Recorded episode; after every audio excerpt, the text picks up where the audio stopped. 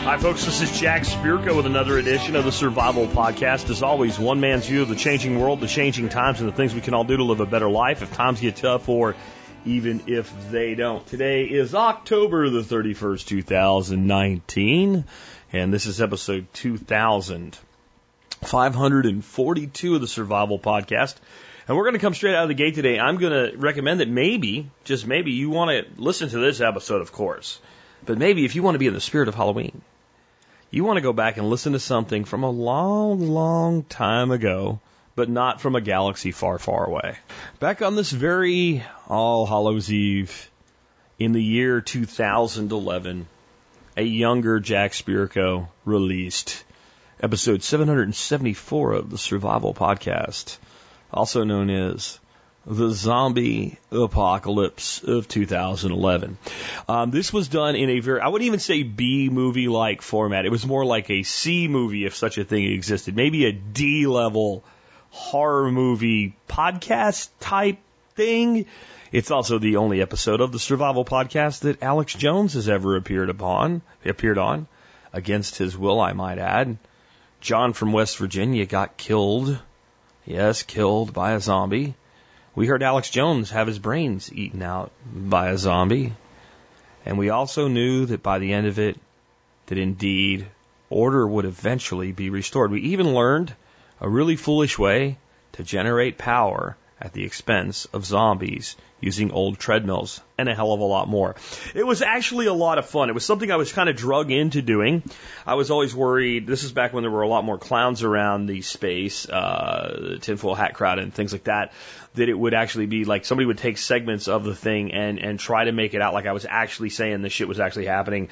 So I did it so tongue in cheek that it was almost impossible to do, and it was fun.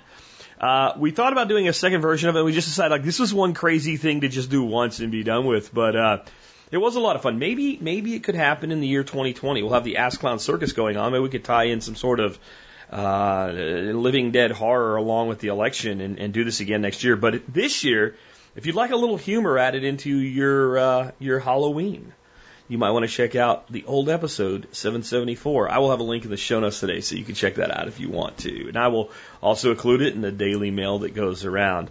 Uh, what are we going to do today? Well, it is a listener call show. I've got a few calls uh, queued up for you. I got a call on uh, how keto might actually help with the fight against cancer. Uh, I have a call on dealing. This is a hard one. Dealing with older parents who are still driving but maybe shouldn't be. Um, I don't have a good answer for that one.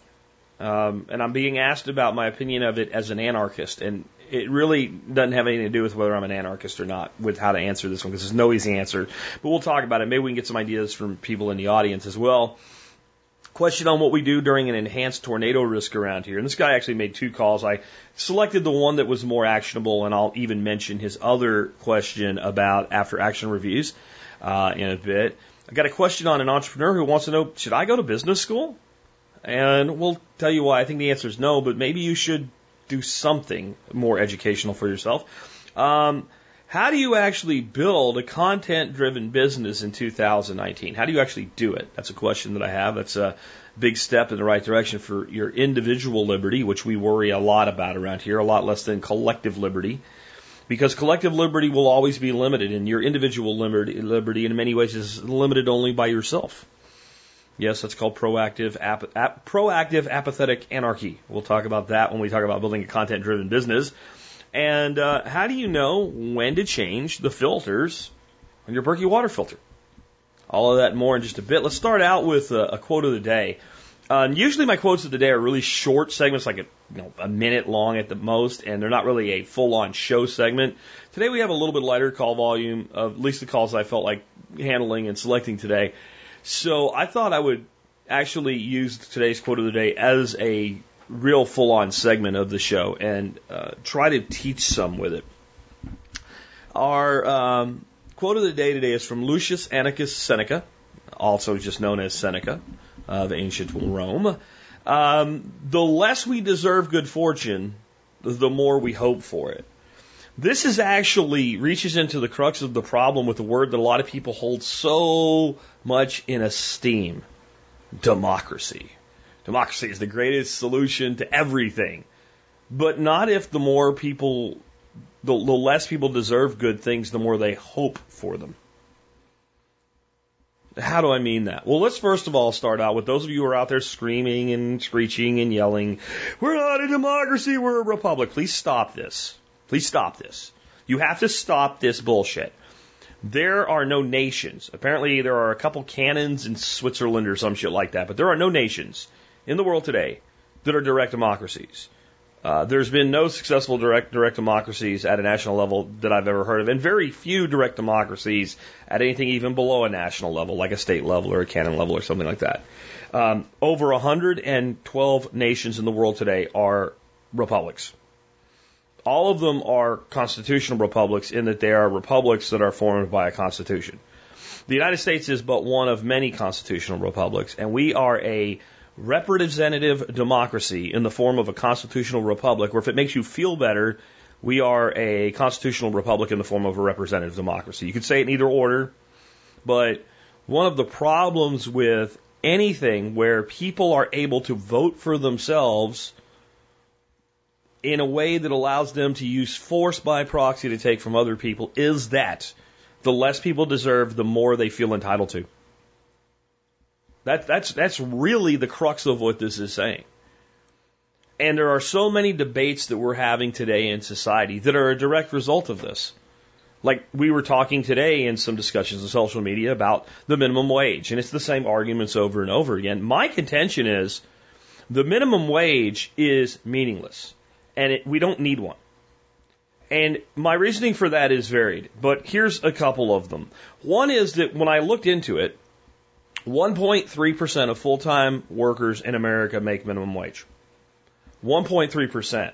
So you want us to have a drastically altering economic policy for the purpose of 1.3% of the workforce to help them by mandating that they be paid more than they're being paid right now. By the way, that 1.3% number is kind of old and it doesn't take into account um, some significant bumps in the minimum wage in major metropolitan areas with millions of people like New York and Seattle. So that number is probably less than 1% today. I don't have a new number. It doesn't matter. When you're talking about less than 2 or 3% of the people in the country and you're talking about drastically impacting people who run businesses for a living, who build businesses for a living by mandating they do something in their business for the benefit of 1%, don't we hate the 1%? Oh, it's the other 1%, the ones that, you know, are at the top. But the ones at the bottom, they're all freaking layered in gold or something and, and they're just not appreciated. I, I, don't, I don't get it. Um, but it is the case. And my belief in this principle does not come from my success, but rather where I was in life prior to my success. I did an awful lot of hoping for good fortune before I created good fortune for myself. I always, when I was a really young man, and I always gave 100% effort, and I think that's why I eventually got past this, but I always felt I was underpaid. In fact, I think it was the point that I realized, well, Jack, you, you are underpaid. You have to be underpaid for the people that are paying you to make money with you. They have to pay you less than you're worth so they can sell you for more than they pay you. That's, that's actually how people make money. So if you want to be paid what you're worth, you're going to have to work for yourself because only you will pay yourself what you're worth. And I made that switch. And it this is this is the, the reality of what I do for a living right now. And it limits me in my income. I'm not talking about a big giant sacrifice here. I'm just talking about my honest temptations because all humans have some greed in them. And it's very tempting to know, you know, you I could probably make a million dollars a year. I probably could. I could get myself a handler and an agent to do bookings for me. And I could wear, you know, like something like a, a really slick looking black turtleneck, especially now that I've lost so much weight and I look so much better. To get me some nice slacks. Somebody do my hair and makeup a little bit better than I than I do now. I don't do any makeup, but you know, do my hair right, a little bit of makeup here to make me look a little bit better. stand up on a stage and say things like, if you believe it, you can achieve it. I could go be a motivational speaker and I could make a freaking shitload of money as a motivational speaker. And some of you say, well, Jack, that's kind of what you do now. Yeah, but it's tempered. It's tempered with reason and logic and staying actually connected to the people that I talk to, you guys. See, the conflict in me isn't what I just described. That's, that's a reality that I know I could do that. The conflict in me is that I genuinely want people to make the switch that I know they're capable of making in their head. I genuinely want that. I want you to stop hoping for good fortune and start creating it in your life. And I think back to before I really did that for myself. And I think about how many excuses you can make to prevent yourself from doing this thing that will make your own life better. You don't know how hard it is. Right now I'm sleeping on the floor. Right now I'm sleeping in the back of my truck six months out of the year. Yeah, that was me. That's what I did. When I said recently that when I first moved here to Texas, I was broke. A lot of you are probably thinking, yeah, we were all broke like that at one time. No, I was broke. I mean, I was so broke. I had so nothing. And yet I got by. And I got by for a while and I started to do better and I started to make a little bit more money. And instead of being broke, I, I upgraded myself to just being broke. And then I upgraded myself to being like broke two days before payday instead of always broke.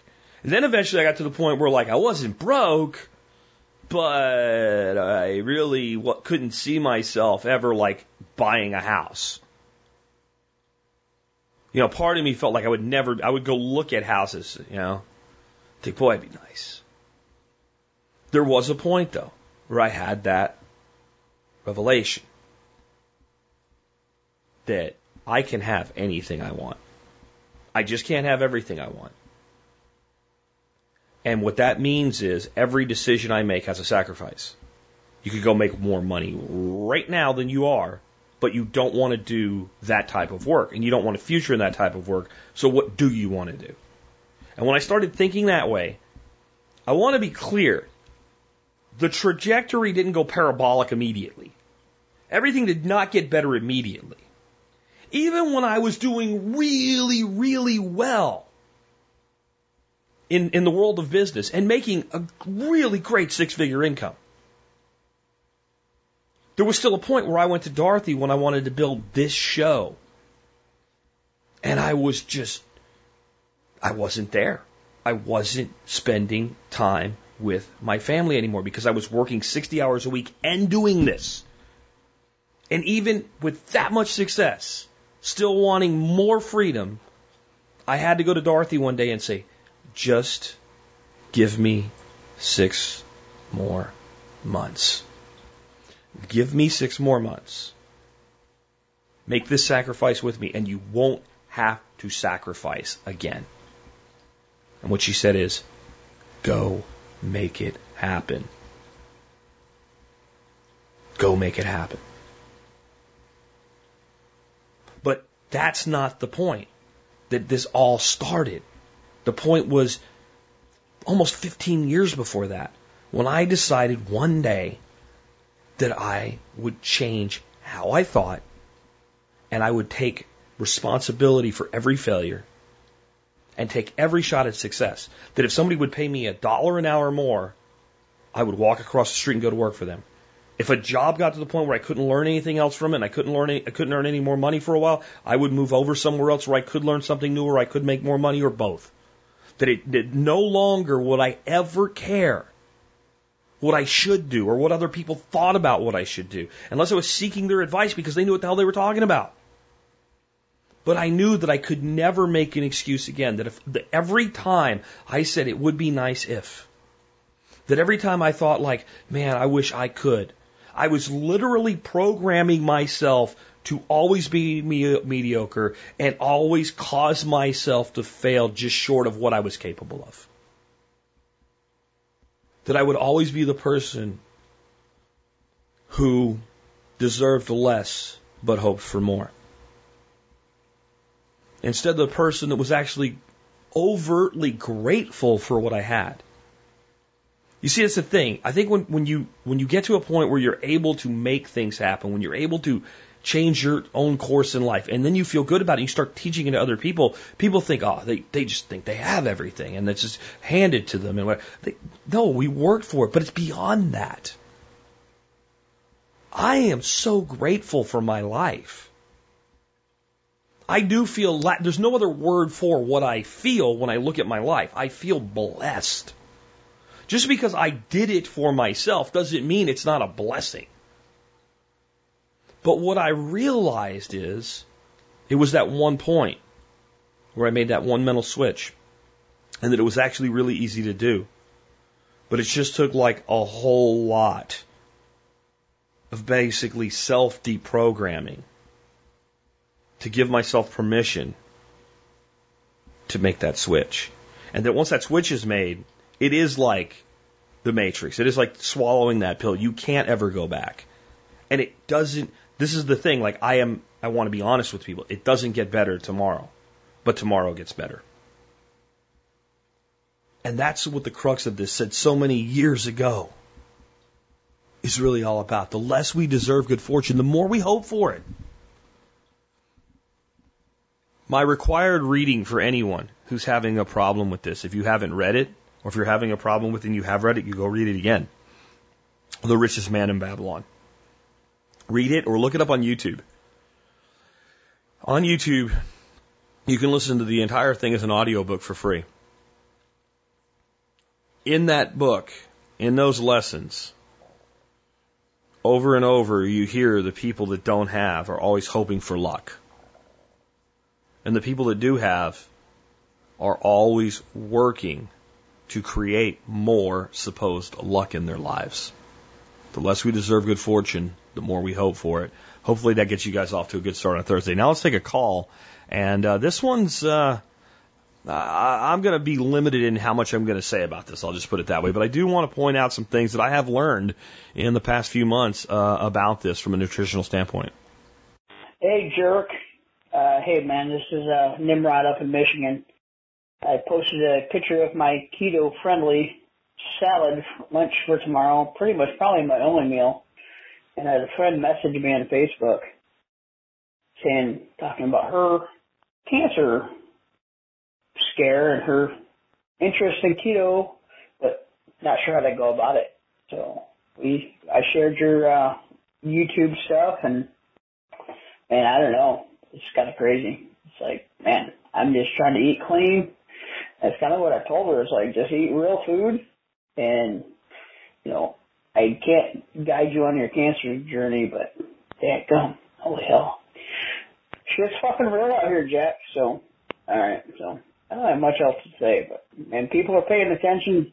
If you're you're doing the keto low that low carb stuff, just share it out there, freaking. Let's let's save some people and get them off from uh, the deadly common diet. So. All right. Hey, be safe, guys. Eat clean. And Nimrod is out. So, like I've said, I've I've worked really really hard to not turn survival podcasts into keto hour or something like that. So, um, but I put a lot of information out uh, through social media, and uh, I do videos on this on YouTube.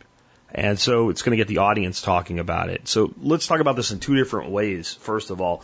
One is the actual point being made by the caller here is like, be public about what you're doing when you're doing good things because when people see you doing those things and they see your life getting better, they are far more likely to emulate what you're doing than take your advice if you give them advice to do them. In other words, if I go to a friend of mine and say, you know what, um, as your friend, I got to tell you, much like myself, as you got older, you put on quite a bit of excess weight, and I've been doing this keto diet thing, and I think you should do it. There is actually a pretty slim chance that they will actually take that advice. In fact, it's most likely the case that I have made them less likely, even if it's only 1% less likely, to ever decide to take that approach themselves. Because I went and told them what they should be doing right? But if I'm like, I'm over here doing my thing, and they know me and they like me and they respect me, and all they see is, boy, Jack's fat ass has gotten a lot smaller. Gee, Jack looks 10 years younger. Then they're like, well, I want some of what Jack has. I don't have to actually tell them what they should do. I just have to be an example of doing the right things. And when we do that, we tend to attract people, and we do so because it's pull versus, if you look at it from a standpoint of comparing it to marketing, it's pull marketing versus push marketing. Push marketing is buy it now, buy now, buy now, buy one, get one free, buy now, order now, right? That's push marketing. When you're on, you're watching TV and all of a sudden this disruptive asshole shows up and tells you to buy this thing that will clean your gutters or slice and dice your tomatoes or whatever it is. Buy now, it's push marketing. When you go on the internet and you're like, I need a better way to clean my gutters, that's pull marketing. You're researching and you're looking for answers and then you're going to evaluate all of those answers and the one that seems like it's best tailored to you is the one you're probably going to do. Even if it was that one that was pushed at you, you're less likely to take it.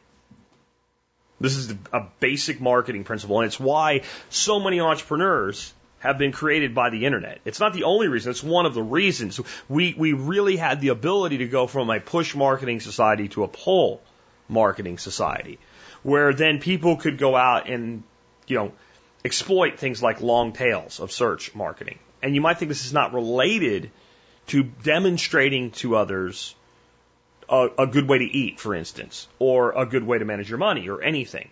But it's completely related because it's the same thing.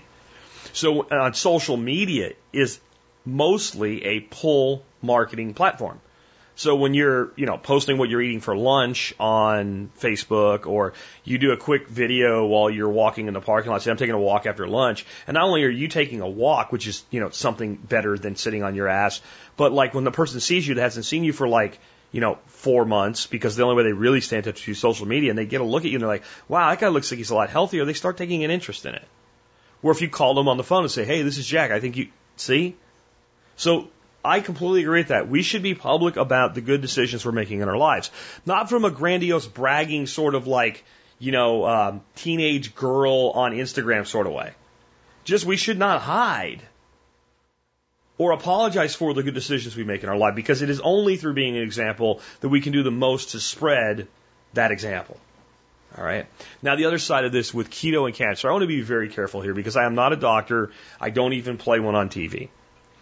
But I have looked into this deeply because I think cancer is something we should all be concerned about. With the, the, the odds are you or someone you deeply care about will get cancer in the next 20 years.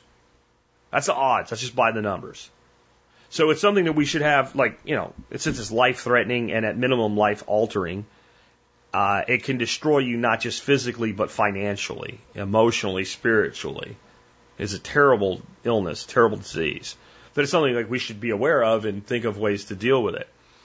And I have yet to find a single oncologist who will say that sugar is not cancer fuel. I have yet to find any oncologist or any cancer researcher that will make the claim that if denied glucose, tumors can't grow and eventually will die. That no matter what they're doing to kill that tumor, whether it's radiation or whatever, what they want to do is prevent that tumor from being able to feed itself. And this does not mean if you eat no sugar, you'll cure cancer. That's why I want to be careful about this. Because your body can and will make sugar. Uh, from protein, it's called gluconeogenesis. It can actually make sugar from fats. It's a very intensive process. The body tends not to do more of it than it needs to do. Additionally, the problem though is that your body operates on signals. Basically, you have cells that say, I need this thing over here. And if your body's confused about what that cell is, it tries to give that cell what it asks for. So cancer cells are signaling for glucose. And they're actually denying other systems energy that they need to survive. Where every other cell in every non-cancerous cell in your body can run on something called ketone bodies, which are basically fats. So we can go on an incredibly low carb or even no carb diet when we have cancer and we can, by the research that's been done, slow the progression of and or at times possibly even reverse cancers. There are people with, and again, this is anecdotal, you have to be careful here, that basically say, I had cancer, and getting ready for my therapy, I went keto. And by the time I was going to start my therapy, my doctor said, maybe we don't need to do this, let's monitor this, and ended up being cancer free with no treatment. I am not saying that if you get cancer, go on a keto diet and don't see your doctor. I am not saying that. If you think I am, I don't know how to be more clear that I'm not, not, not saying that. I actually believe that some treatments for cancer may be worse than the cancer, but in the majority of cases, what medical science does is what they would call standard of care therapy for cancer is the best treatment currently available at our level of knowledge for cancers. Full stop. I believe that. I'm not saying there's not nefarious shit going on in the industry. I'm not saying that maybe some company, if they found a way to cure cancer for a penny tomorrow, might not hide it because they're making a gazillion dollars. I'm not saying it, but I'm saying in general, the doctors that treat you, the nurses that treat you, use the best available ther- therapy with standard of care to treat cancer. I highly believe that in the vast majority of cancers, that a extremely low carbohydrate diet in conjunction with standard of care therapy may be incredibly beneficial toward better outcomes. That is not a grandiose statement. That is not Jack Spirko saying keto cures cancer. We're talking PhD level research that says what I'm saying is true. Multiple studies showing this. And so then now here's where I go off into my opinion. And I want to be very clear. This is from this point forward until I say I'm back to full on fact. This is my opinion, not a fact. If eating low carb, especially low carb, high fat, keto style, or even eating fairly low carb by proxy through something like a whole 30 or primal paleo plan can help a person who has cancer during their standard of care treatment or even at times help reverse cancer, then I don't understand why it would not make the onset of cancer less likely, in fact, preventing it from happening. Or even if a person who was doing this got cancer, it would seem to me that the cancer itself would progress more slowly because it's denied its preferred food. Now, I also want to say I've done a lot of research. This is, and I, you know, I said most cancers. It's not all. There is, for instance, and I couldn't tell you all the scientific multisyllabic words to it, but there is a particular form of breast cancer that in itself is rare. So of all breast cancers, it's maybe 1%. And I'm pulling that number out of my ass, but it's something like that. Then, inside that one rare cancer, there's a particular mutation to that particular cancer. Okay? So that's maybe 10% of the 1%. So now we're down to 1% of breast cancers, not 1% of cancers, to, to, to find this one particular cancer with this one particular genetic mutation that actually is fueled by some of the byproducts of ketosis. So a person with that rare cancer and that rare strain of that rare cancer probably should not eat, definitely should not eat a ketogenic diet. But this is the exception versus the rule. So I'm not saying that if you go keto, you'll never get cancer. I'm saying that my opinion, based on what I've seen and what I've read and what I've looked at and the research that I have developed, you know, followed, that other people have developed. And again, I'm not talking about research like, you know, the Health Ranger blog or some stupid shit like that. I'm talking about PhDs doing their doctoral thesis and their research, you know, funded by universities, actually doing the work and actually checking real people, seeing this happen, that, that leads me to the opinion that it may be one of the best decisions in your life you can make toward preventing or mitigating cancer. That's opinion. And uh, so hopefully that call was worth y'all hearing, and my response, even though it was two sided, was worth y'all hearing as well. I am not, once again, I am not saying everybody should get on a keto diet or everybody should even be low carb.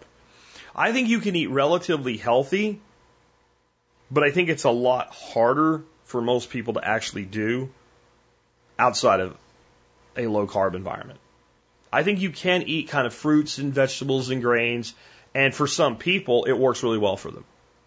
I think that a ketogenic diet or a paleo type diet is probably the best diet for the most people. That's not the best diet for everybody. And I, I, try to be clear about that. Let's go on and take another one now. This one on something totally different and one I don't have a good answer for. Uh, I'm going to kind of crowdsource ideas on this one. Hi, this is Thecia of Northeast Oklahoma, and I really need some help getting my head around a particular issue. As an anarchist, anarchist, I would appreciate your views to help me determine how I should feel about this and if I should take any action in the matter. Both of my parents have had strokes. Mom had hers 13 years ago and lost her right side and of course lost some brain function too. Dad had his stroke a few years later and although physically fine, he lost a huge portion of his brain. He does, however, have a artificial hip and two artificial knees. His driving ability has deteriorated dramatically in the last few years and he's become truly frightening on the road. Mom was a terrible driver before she ever had her stroke. My mother recently decided that because dad's driving has become so dangerous, she needed to get her own license. He, she signed up for driver's education. Because her right side doesn't work properly, she can't write, so my dad sat through every class with her and took notes for her as they were surrounded by 16 year olds. They are 77 year olds themselves. The entire time mom was taking class, I expected the Florida DMV to tell her that she was incapable of driving and to dismiss her from the class. It was not to be. Mom called to tell me that she is a proud owner of a Florida driver's license. I don't know what foot she's using to push the gas pedal because her right foot doesn't work and neither does her right hand. Last summer she admitted that she failed the clock test. This is a test that requires a patient to draw the face of an analog clock to check for dementia. She is also prone to fits of rage. I'm truly grateful, but surprised to know that dad has not killed anyone with his driving, and now my mother will be there. Please understand that I am not trying to control their lives in any way. I struggle with the reality that I'm only 20 years younger than they are and will possibly soon be facing these same issues myself. At the same time, they are no longer, I want to finish by saying mom and dad are no longer in rural Oklahoma, but in a large city with several other transportation options available to them. I believe that the government should stay out of our business, but now I am frightened, oh, excuse me, fighting the growing desire to call up the Jacksonville DMV in an effort to convince them what a terrible mistake they've made. I love my parents, but they have no business being on the road. I truly don't want them to lose their freedoms, but now that I firmly believe that other lives are at stake. How would you handle the situation? I understand it's a little too little too late, but I would love your thoughts on this anyway. Thanks. So that was really long for a call. It actually exceeded um, the limit for a call. That's why you might have noticed toward about you know one third from the end, uh, kind of an abrupt change there. That was because I spliced one into the other. Um, I basically left everything there except the part that's explained why she called back. Um, I did that because I thought this is a really deep moving call, and I think this is something that many of us are going to have to deal with. And it's one of those ones where, you know, I used the word earlier, blessed. I felt blessed by something that seemed like a negative when my wife's father, Fred, uh, began his deterioration with Alzheimer's disease, he eventually had an accident. It was a pretty bad accident. And it was his fault, and his car was totaled. And his car was towed away. And he did not lose his license, but somewhere in the mix, he became convinced that the police took his license away and that he didn't have a driver's license anymore. But in a year, he could get his license back. Fair enough. Okay. And, you know, six months later, it was still a year and he could get his license back. So we learned early on, you just don't argue with people that have dementia. Because you don't have to worry that six months from now, they're going to think that it's time. It, it, it's not going to happen. So you just roll with it. And so what we, we ended up with is a tragic situation. Fortunately, nobody was seriously hurt, removing the issue from us. He became convinced they took his license away, um, you know, and eventually we ended up in a place where he needed uh, full-time care and it wasn't an issue anymore. You're in a different situation. And I do sympathize because I think about the fact, you know, I'm almost 50. I'm with you. 20 years from now, 10 years from now, I don't know. There's people who have strokes at 50, right? I mean, you can either have Alzheimer's due to the aging process, due to diet in the aging process, or you can have, if you have a stroke and it damages your brain, and then you have the mental limitations of somebody that has dementia. It doesn't matter that you don't call it dementia, it's the same limitations. But if you have enough of yourself left to want to be able to do things for yourself, but not enough of your left self left to understand that you shouldn't be, it's it's really difficult. Then as a child, you will always deal with something that in, in a, a far less serious situation, uh, money and finance, uh, Dave Ramsey calls it powdered butt syndrome. And that is basically the people that changed your diapers um, they tend to never listen to your advice about really serious things because they're the ones that know better because they're your parents. If, if I change your diaper, you're not going to tell me about money or debt or when I need to quit doing something. My only hope here for you is actually their doctors and getting their doctors to possibly in, encourage them to do this voluntarily this was one thing we had going for us with my, my wife's dad. He's a World War II generation guy. And those guys were incredibly independent, yet they had a, a, a serious complex toward the obedience of authority. And that didn't mean they'd listen to you, but well, you, you listen to the doctor, you listen to the policeman, you like those, you do what, you know, had that authority. And if, if your parents have any of this in them, um, this might be a time to have a discussion with their doctors. Now, of course, HIPAA makes this more difficult, but one of the things that your doc, you, you can tell the doctor when you want to have this conversation, I don't need you to tell me anything. I don't need you to give me, because HIPAA protects the patient from having any of their information given to anybody else. And so it does not prevent your doctor from having you give them information about their patient. HIPAA only applies to, you know, companies and doctors and medical facilities. It does not apply to private individuals. It doesn't apply to you. So you may want to talk to their healthcare providers, their doctors, specifically their primary care, about these concerns and these issues, and maybe they need to address them with your parents be aware that if they become aware of significant risk to the patient or others due to the patient, they may be compelled by law to take action that you're not sure you should take. But I also think that's their place. Um, don't be afraid to use, as they get really further along, some level of disinformation. For instance, my father-in-law had an issue with the thermostat. He would turn it like up to 98 degrees because he thought he was cold in Texas in the summertime. He was literally at risk of killing himself. And conversely, sometimes he would turn the air conditioner down as low as it would go, maybe in the winter. He's at risk of having the house freeze up. And this is where we, at this point, we were still having him at home, and he had home care for part of the day, but he was alone at times. So I put a box over the thermostat so that he couldn't change it, and we set it, and we set it so that we could if we needed to change it, like a, the weather changed abruptly or something, we could remotely. And he said he was going to take a hammer and smash it off. So I wrote a letter on medical letterhead that appeared to come from his doctor saying that it had been ordered by his doctor because he needed it for his health. I won't get into the specifics, but I did that. And we taped it right next to the box, and the problem stopped. So you might have to at some point get there. I don't really know what to do here. No one wants to take away anybody's freedom unless they're a psychopath right? And we want to do it even less to somebody we care about and love like a parent. And we can empathize because we know we all travel this same journey. I think the best news is that, like most big problems, the solutions in technology, and hopefully, you know, by the time we need to deal with this, our cars will just take us places. That could present its own problem, like me telling the car to take it, take me someplace that it shouldn't take me. Maybe we'd have safeguards for that as well. I mean, I don't really know, but this is my view.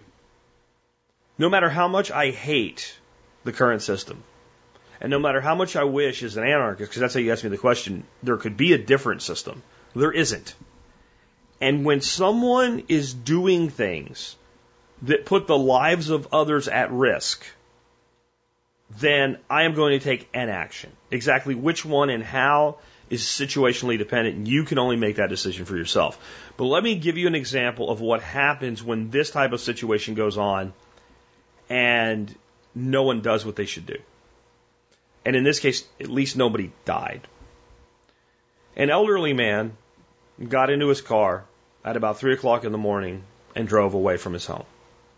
He should not have been driving. He never turned the lights on in his car and he ended up on a major interstate here in the Dallas Fort Worth area. And because he was going the wrong way without his lights on, a vehicle coming the other direction, the two vehicles hit pretty much full force head on, combined energy of both vehicles moving, even though the old man's vehicle was moving quite slow. The old man ended up messed up, but okay. I mean, he ended up in the hospital for a couple days. The person driving the other vehicle was a young man in his early 20s with a lot of life ahead of him who ended up altered for the rest of his life. He ended up in a hospital and rehab for over six months before he was even able to go home. This young man worked with my son. It could have just as easily have been my son or your son that this happened to. And if this is a legitimate concern that these people are a danger to themselves and others operating a motor vehicle, you can and should do something to alter their ability to move that vehicle at all. Now, I can't say you should because I don't know exactly how bad this situation is. Only you can judge that. And I can't judge you for how you handle it or don't handle it. But you ask my opinion, if somebody is driving that shouldn't be driving, then as gently as possible, their ability to drive should be removed. And there will be some level of discomfort in doing that no matter what. A person that can't use their foot and they're driving with their left foot while their right side of their body doesn't work and they have early onset dementia, driving around with another person who also is suffering from a stroke who shouldn't be driving. I'm sorry, something needs to be done here. And I don't, I, I do think that maybe the place to start is their doctors, because maybe you're wrong. But I don't think you are. That's the best I can do. Anybody that's been through anything like this, uh, I would love your ideas and thoughts on the situation. It's not an easy one to answer. Let's take another one. Hello, Jack. My name is Dan. I was just wondering what sort of protocol you have for like tornadoes when they come into your area, such as like what happened to Dallas the other day. I, on my protocol, I have a weather radio with with um, ESA or emergency alert system, and then I usually will turn on the radar on my cell phone, and then I'll turn on Skywarn on an amateur radio, and turn on the TV for local news, and track the storm that way. And I was wondering if you had an after action report on the podcast ever after an event like this. Thank you. So this guy actually called in two calls in a row. In the first call, he asked about after action reviews for things like this tornado outbreak that we just had here in Texas. And do I ever do those? And I do those based on if someone sends me information about what they dealt with, I generally do put it on the air. Whether it be a call or a write up, a lot of times people that have blogs will blog about it and then send me a link. And sure, if you're an audience member and you've been through a disaster um, and you came out the other end of it, most, not all the time, I, I put it on the air and say, this is what one of our community members dealt with and how they dealt with it. Um, the reason I didn't do an after action review of this tornado outbreak that just occurred a couple weeks ago right here in Texas, right in my own backyard, is it didn't actually happen in my backyard. Uh, I don't live in Dallas. It's um, the, case that a lot of people that aren't from this area don't understand distances down here. And um, you know, they think of Dallas Fort Worth as like one place, and it's not. Uh, they're not. It's not that far to drive from one to the other, but it's far enough that something like a tornado, you know, a, if a hurricane hits Houston, a hurricane hits Houston. If a, if a tornado breaks out in Houston, um, most people in Houston are not affected by it. I mean, it has. If you get one like the one we had in Birmingham, Alabama, like five years ago, where it's a mile and a half wide hurricane. It's on the ground for eight miles, right through the middle of the city. Yeah. But tornadoes are very, you know, in general, short track, spot specific. So even though there were like nine or 11 tornadoes that broke out that night, we got nothing. We got absolutely nothing. That doesn't mean that I don't worry about them. And you gave a pretty good outline of the protocol for when we have storms and systems in an area that have the potential to spawn tornadoes. Tornadoes, in some ways, are one of the most mind uh, mind screwing natural disasters you can deal with. You're talking about a force of nature that can end your life in a nanosecond, even if you do everything right. Unless you have an absolute hardened, secure tornado shelter, you know, even a basement, you can still end up dead. And sometimes they don't have a lot of warning. We have better warning now for tornadoes than we ever had in history. That's why there's less deaths by them now than there have been in the past. But we still get storms like, yeah, it doesn't look like there's many tornadoes. It's gonna be all right. You know, maybe a maybe severe thunderstorm watch. And all of a sudden, some supercells erupt and they're popping tornadoes out left and right. It happens. So it's maddening, is what it is. Because unlike, you know, if a hurricane's approaching you, you just evacuate. If you live in the south, southwest, southeast, midwest United States, in pockets where lots of tornadoes happen, if you evacuated every time there was potential for tornadoes, you wouldn't live where you do for six to eight months out of the year. You just you just can't do it.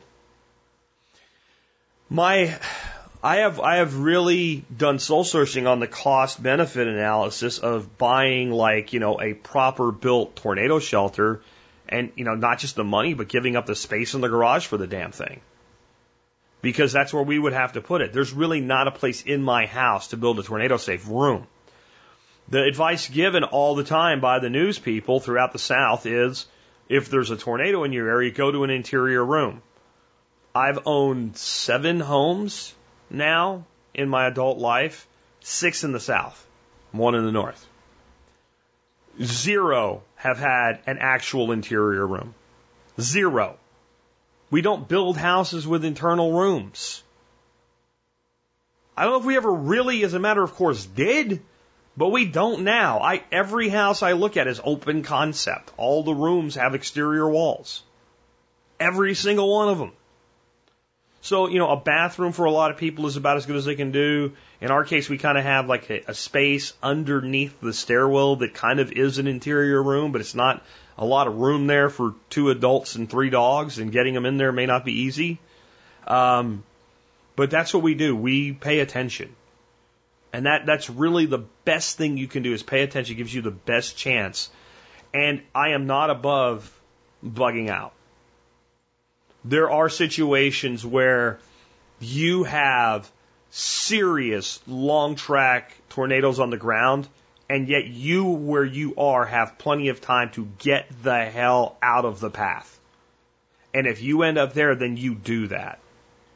Um, another option that I've been considering, and I got to convince my wife that it's the right thing to do because she's more worried about aesthetics and making it nice and open, is I do have one guest bathroom, and one right next to my office. There is plans, like FEMA has plans to build a tornado shelter without having to be a steel box that is, you know, solid up to F4. So I've considered basically redesigning that guest bathroom, which is really my bathroom, uh, as a tornado shelter. What it would involve though is closing off the area that the commode and the, the tub's in right now with some sort of a, a sliding tornado grade door. It would all look just fine, but she wants, it's right now, it's like a half open concept. Like you have like two rooms, but there's no door between the two of them. It's like a doorway. She wants to take that little wall out. I want to rebuild that wall and rebuild the walls. And we'd lose about six inches uh, all around in making the walls thicker. But, I mean, that is the ideal situation to have a prepared tornado shape, safe space. And it's really the only way to be reasonably sure that if you take a direct hit, you're not going to be seriously injured or killed. The other side of it is it's amazing the damage tornadoes do, and then you hear, you know, total deaths one. There are some that have a, a fairly high um, death figure and, and, and injury figure, but even those tend to have a far less um, impactful number than you'd expect when you look at the damage. And that's generally simply because people do pay attention. And because we are talking about instead of a Hurricane Harvey, you know, a tor- even a big tornado is a relatively small footprint compared to even a mid-sized town. In, and I don't want to say that the wrong way because some people have been through like Joplin, Missouri, Birmingham, Alabama, where these were, you know, like one mile, one and a half mile wide F4s, nine mile track. Like that's, that's when they, was the movie, um, Twister, right? With one of my least favorite actresses of all, Helen Hunt. Oh my God. Ugh. Why does she exist? Anyway, um, they called it the finger of God. There are those storms. And like I said, if you think one's heading your way, and you do have a reasonable way the hell out of there, then you pack everybody up, pack the kids and the puppies, and roll. And and we certainly would if we had to. Um, with that, let's take another one. Jack, this is Josh from the Houston, Texas area, and uh, got a question for you. Do I need to go to business school or what? Uh, we started a business called Angie's Gardens, uh, doing herbal tea and now CBD, um, and other herbal products. So we consider ourselves a health and wellness company. Um, we've grown dramatically. We're doing uh, eight to ten markets a week. We have an online store that most of our business is coming from um, repeat customers. However, we just fired a marketing company and hired Nicole Sauce to take over our marketing. So hopefully that'll be picking up on the website side. But I don't have answers to a lot of questions like when might it be time for a retail store? when do I know, or you made a comment before about uh, burden labor rate. What is that and how do I calculate that? On the price of all my products, I've, I've built labor in, so, but I've built labor in for manufacturing. Now I'm starting to think about um, shipping, hiring somebody to help pick orders, and et cetera. So I'm not sure how to price all that out and make sure I'm profitable. So these are just some of the things I'm thinking. Uh, I don't really have the answer to, and I don't know if business school is the right way to go. Uh, I'm in my early 40s, so it's not like I really need a degree for anything, um, but just maybe some push in the right direction or a business mentor or something like that. Anyway, just your thoughts. I appreciate it. Uh, by the way, I, it might be a while before I hear your answer because I'm about two months behind on listening to your show. so, oh man. So anyway, um, have a good one. I appreciate all you've done. You've really pushed me to push my wife into starting this business. And uh, I mean, the crux of the answer, I think, would be maybe, probably not. I don't really see taking a 40 year old part time entrepreneur who's reasonably successful in making a go of something in a competitive market, sending him to business school and having that really help. Maybe it could. I don't know. Let me put it this way. Unless you're trying to build this into, you know, a, a multi-million dollar, um, large scale corporation, it's, it's quite possible that not only would it not be very helpful to go to business school, that it probably would be detrimental because the time and effort that you would spend to satisfy um, your educational requirements would be taken away from you know actually building your business.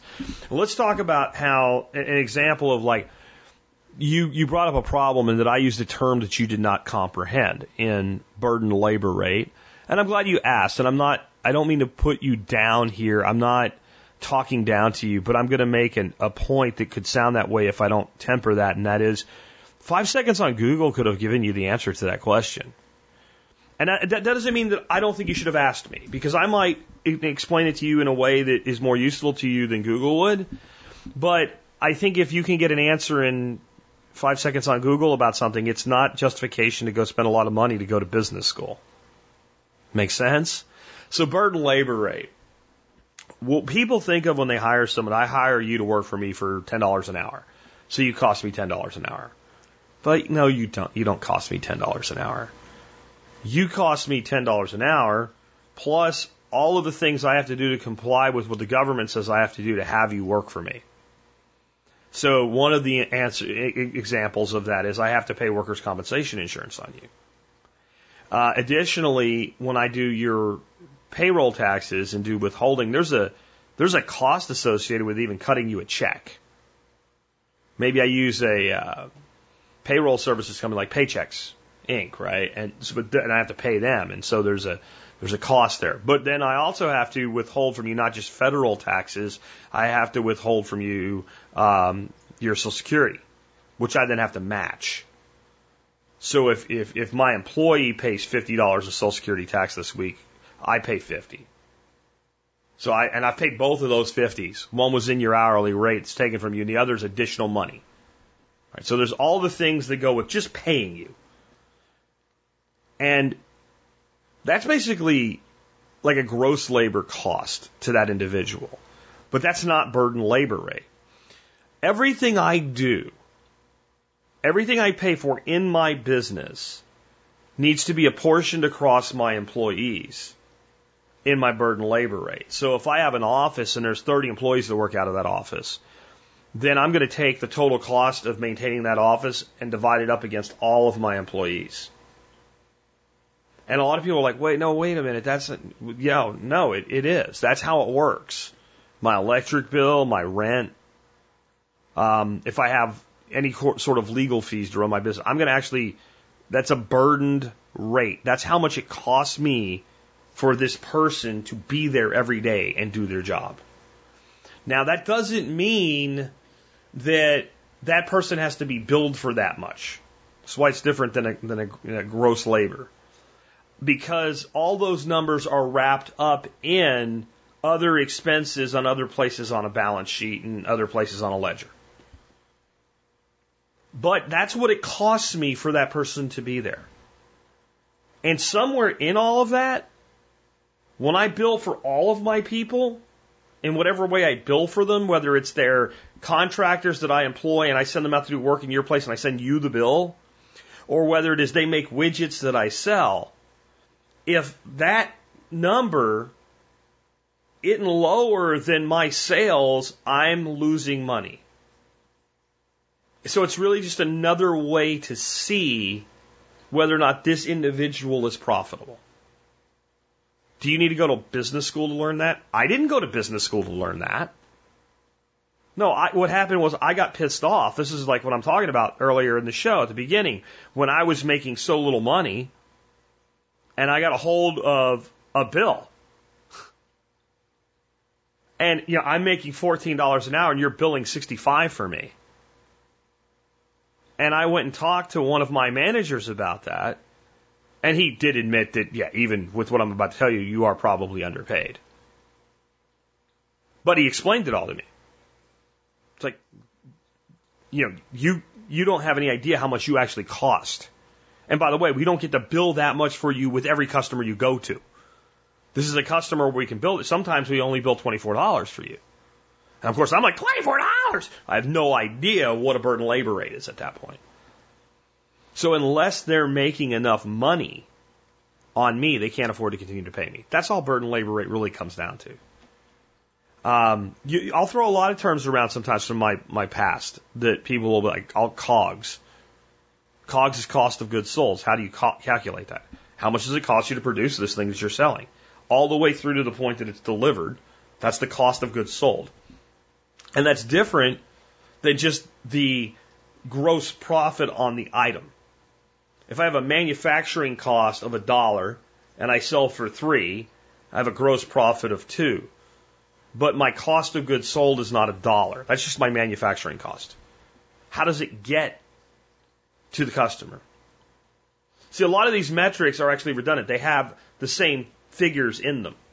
It all depends on what type of business you have, which one of them you use as your metric to make decisions, or what part of your business you're making a decision in. Then you'll pull the data. It, it's it's like putting data into a database, and then you have a data analyst who can call from that database based on different criteria and based on whatever you want to know, that analyst will call different data for you.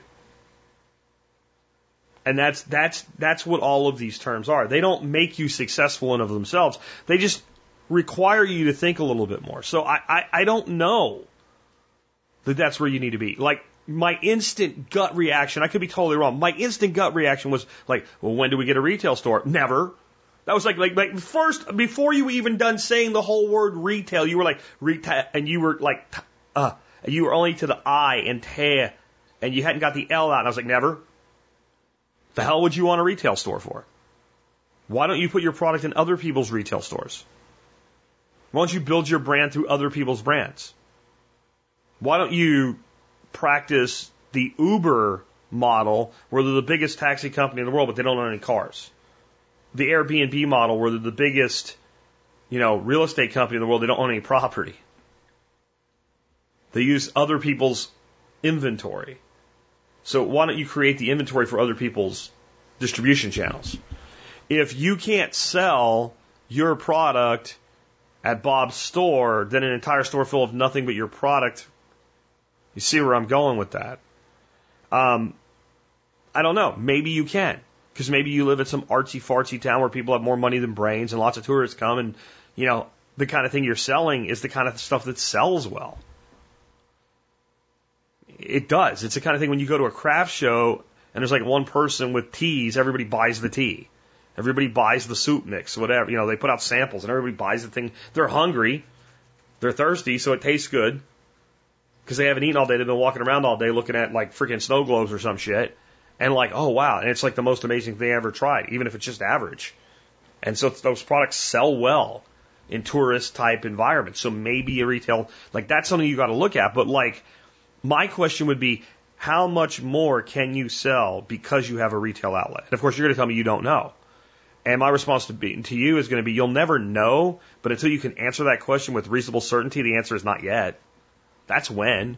When you can answer that question with, we've done an analysis and based on everything that's credible, we think we can sell X more and that's worth doing it. Because now you got to have more employees, you got the expense of a building, somebody's got to be there. You know, and, and what are you really getting out of it? Are you getting a sign with your name on it? They call those billboards. So I think this is something that you have to do some really, you know, hard looking at, and you need to kind of do this in reverse. And what I mean by that is you need to set the vision for what does this company look like if you're totally happy with it. That's why I always kind of reined in what I do here a little bit. That's why I don't have handlers and minders and somebody editing my audio for me and everything. I, I ran companies to the point where I had lots of people working for me and I hated it. So I said, what would survival podcast look like if it, if I was totally happy with it? It would pay all my bills and I wouldn't have to deal with anybody but me. So I built the business to match my desire instead of to match like how much money can I make? So what does your business look like when it's what you would deem a perfect success? And if it's your name all over the place in Super Bowl ads, then you might need to go to business school. You might need to hire somebody with an MBA. And it probably the second one is probably better. Someone with a track record who's done it before. You're probably looking for investors. And that means you're going to have to have enough revenue to tell a compelling story. It means you just need to start watching Shark Tank. It's on reruns all the time. Binge it. That show actually, for as stupid as it is at times, it teaches you a lot about how to pitch a business to an investor. A lot. That's its value. But kind of there's my answer for you. I think just going to business school won't help you. I, I really don't. I think that expanding your business IQ and business vocabulary will. And that's free. Let's take another one. Hey, Jack. This is Nate from PA. How would you restart your life with a content based business? Uh, details recently you mentioned that if you had to start all over again and had everything taken from you, you would start fresh with a cooking show and work on monetizing it. And within a year and a half, you would be back where you are now. So I am super interested to hear is how you would actually plan that and enact it. And uh, I uh, just want to hear your thoughts on how you might actually make that happen from idea into reality. Thank you so much for all you do. So lots of business stuff this week. Um, honestly, a lot of the answer to that is in the one I just did, so let's not rehash that stuff.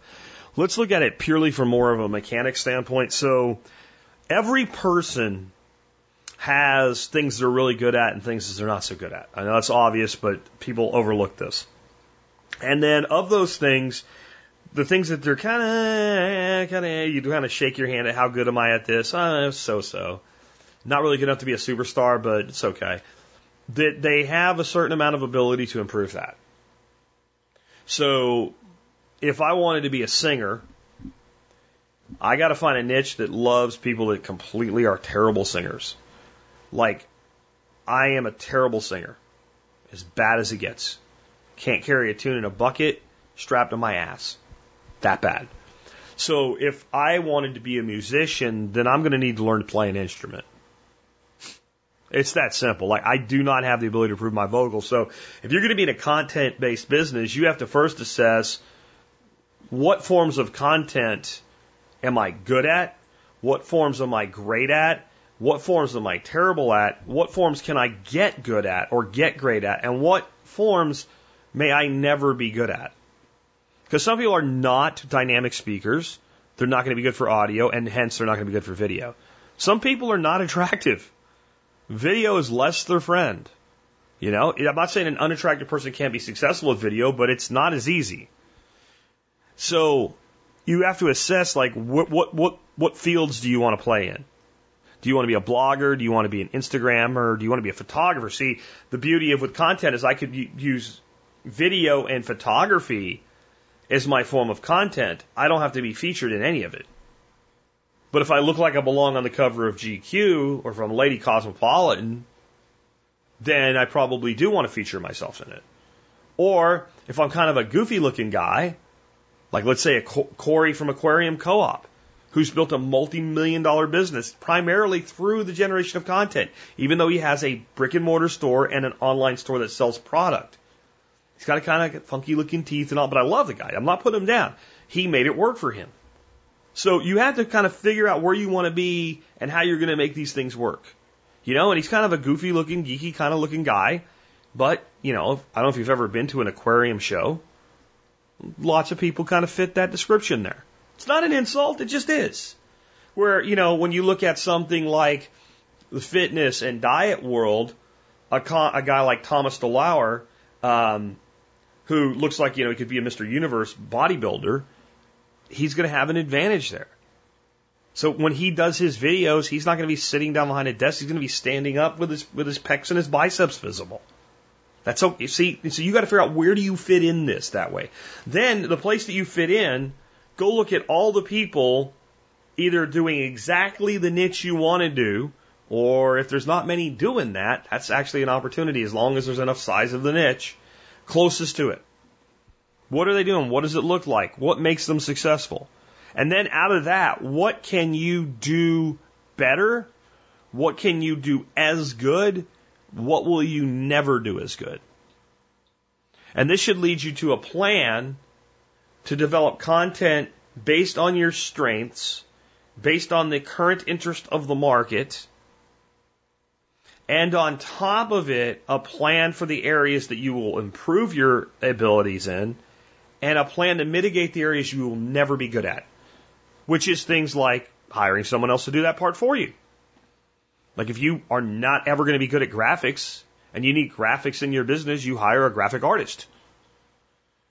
If you don't think you can become good at editing, then you're going to need to get somebody to edit for you, but that gets expensive because it's time consuming. So then you might need to figure out how to minimize your editing. You see what I'm saying? Like this is this is how this would go. So if I was actually going to do this with food, um, I would focus on my strengths, and I would focus on my niche. And my niche would be, I, I'm going to use a word that's a cuss word that rhymes with truck and I might not actually do this in the business, but it would be an example of kind of shooting at something. Okay, so if you don't want to hear it, fast forward like 30 seconds right now.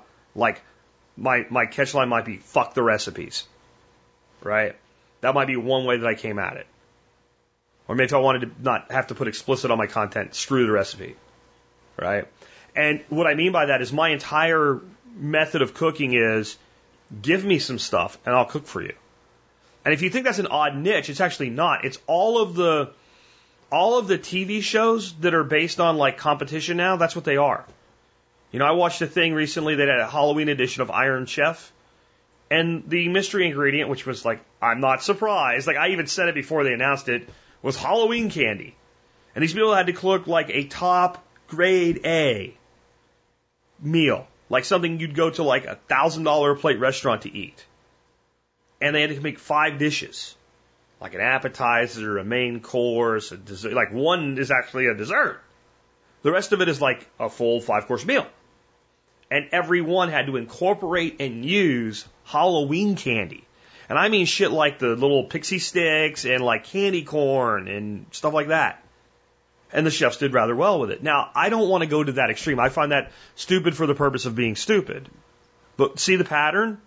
See, because the pattern is, well, let's do a reality show where people try to become famous singers, and let's make a guy that's custom made to do rock music have to do like 60s jazz. It's the same pattern. And it's, done for the purpose of push pull in the psychology of marketing the product to the customer. From a cooking standpoint, though, my point is I can walk into your home and you say there's nothing really here except some leftovers. Well, what do you have? And all of a sudden I'm like, I can use those five things, bring those to me. Do you have any of this? Yeah, okay. Do you have this? No. Do you have this instead? Yes, okay, give me that. And in 15 minutes I have this meal and you're like, holy crap, this is good. Because I focus on technique. So that's that's how I would come at this. I would come at this from I'm not a terrible looking guy, but I'm not a great looking guy. So I don't want to try to build this on my personal physical image at all. Um, I love to eat. I'm passionate about uh, eating. I have a great passion for liberty and freedom and independence, and I think that eating food that you control is a big part of that, and saving money is really important. And if I was in this situation, I would be pretty broke. So I'd probably launch with a series of meals that are like eating as good as you can for as little as possible, which from my research I already know. Those are some of the most successful videos and video series by people that are really successful in the niche that I would want to be in anyway. And then I would, with a content business, and if you look at what I did here with TSP from the very beginning, you want to take your people with you. You want them to have a vested interest in what you're doing. You want them to feel like they're part of it. You want them to have kind of bragging rights. There's people that even today, you know, when they'll be talking, they'll be like, I've been listening to Jack since like episode like 600, and will be like, 600? I was like 47. And I went back and listened to all of them after that. Because I, I, I was there when he was in the car, man. I was I was one of the first hundred members of the MSB. Like they're proud of that. And they're not proud of that because I'm awesome. They're proud of that because the entire thing was done with the concept of this is ours, it's not mine.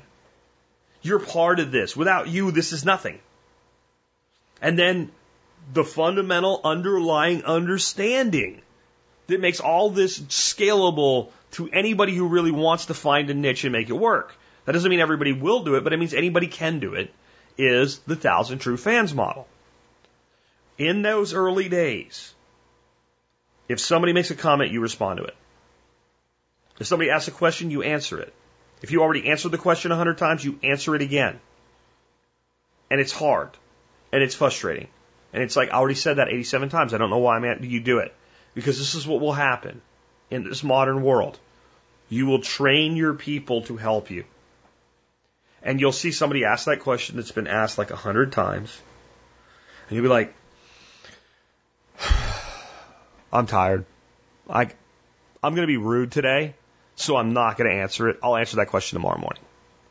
You get up in the morning and you go through your emails and you do all your shit, and then you're like, I, nah, I deferred that one down and marked it unread, and I'll go answer it now. And you click on it. And you get there, and like three people have talked to the person for you and said, Oh, he has a video on that, and he said this about that, and he does that all the time, and if you have any more questions, ask me. And the first two or three times that happens, you're like, wow, that's great. And after about 20 times that happening, you go like this. Oh. And you realize I've now cultivated a community that supports each other. So I don't have to do all the heavy lifting anymore. And once you get there, you have to screw it up to not make it work. If for like to go further than that, like, well, how would you monetize it? No, I don't know. Although the membership model works really good. I could probably, if I was 100% focused on cooking, get 100 companies, you know, like I have right now, like 80, that are focused in that niche. It's, it's a much bigger niche than where I am now, isn't it? And create a members model. I would probably definitely, I'd like, F the recipe. You remember, uh, what was the movie, uh, Break the Rules, Now Follow the Rules? It wasn't a movie, it was a book. How to break the rules and then how to follow the rules or something like that. You know, F the recipe, now follow the recipe would be the book or something. I don't know. You know, how to cook without a recipe would be a great book, actually. I don't need a recipe to cook. What combinations go together? Like, that would be my thing. And if you're thinking, sitting right now, God, I wish you'd do that. That's why it would work. And so any content, you have to understand this is about content. I see way too many, I'm glad, I don't ever say anything negative because I'm hoping it'll lead you to find your thing. But I see so many people that all they do is they just video all their projects on their homestead. Okay, that's what everybody does. But here's an example of a guy. He got really good at the video production quality. Um, he also is really good at the skill set.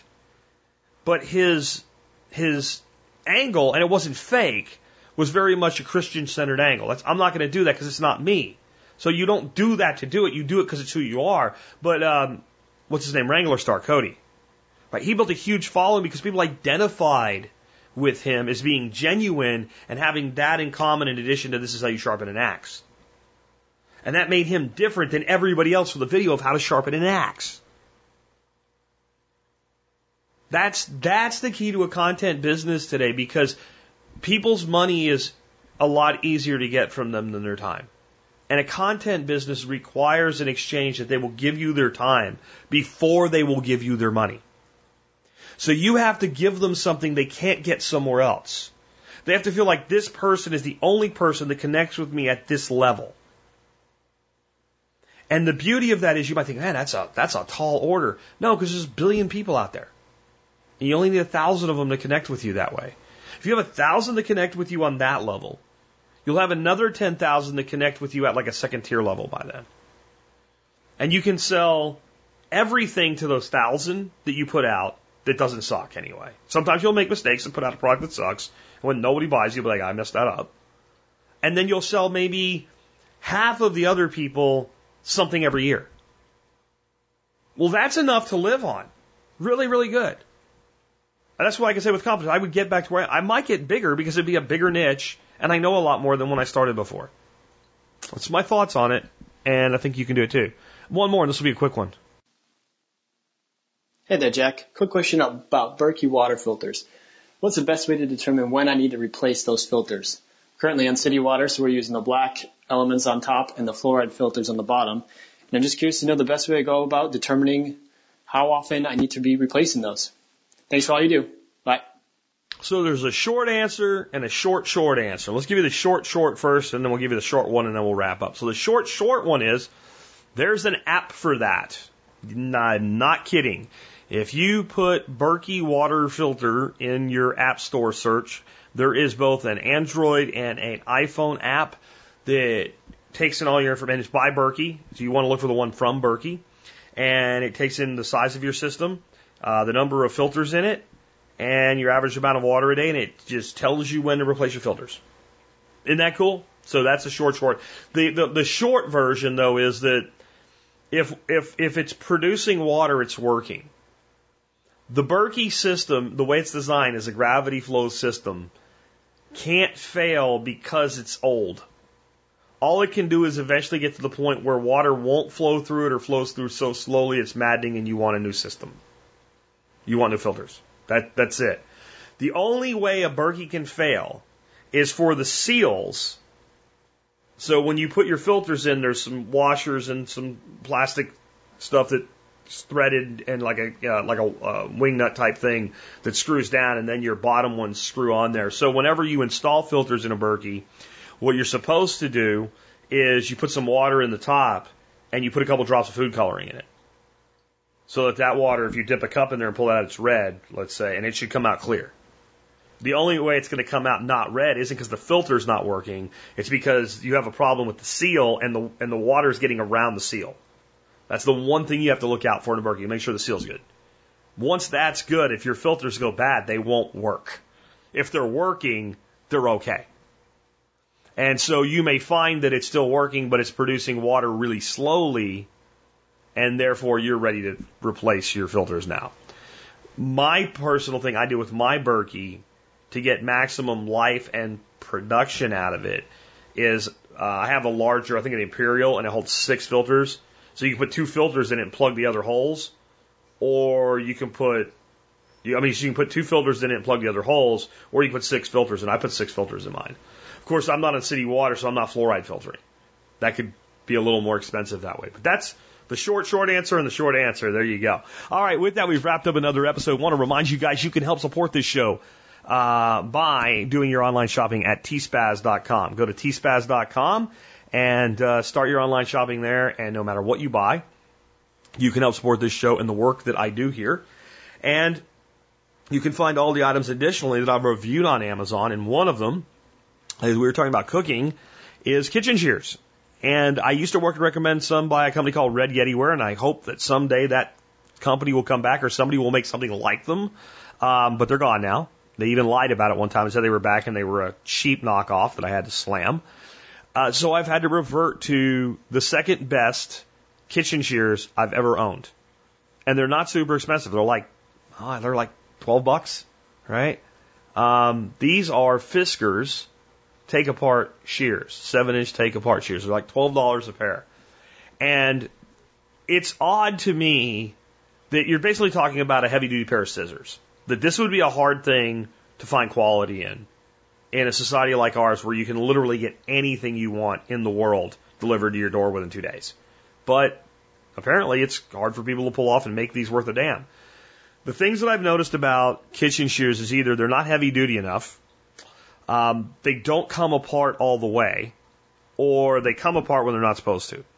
So finding ones that were heavy duty enough came apart and didn't come apart when they weren't supposed to was actually difficult if I didn't want to tell you guys to go out and buy an $80 pair of scissors. Because that's what you would be buying. Some of these really higher end ones, it's a, it's a pair of scissors. It's not worth $80. Like Fiskars proved you can do this for 12 bucks. Now, why does it have to come apart? Because the, one of the main things I use my shears for is things like cutting the backbone out of a chicken. And I just don't believe you can get raw chicken skank out from the joint of a pair of shears if you can't take the shears apart.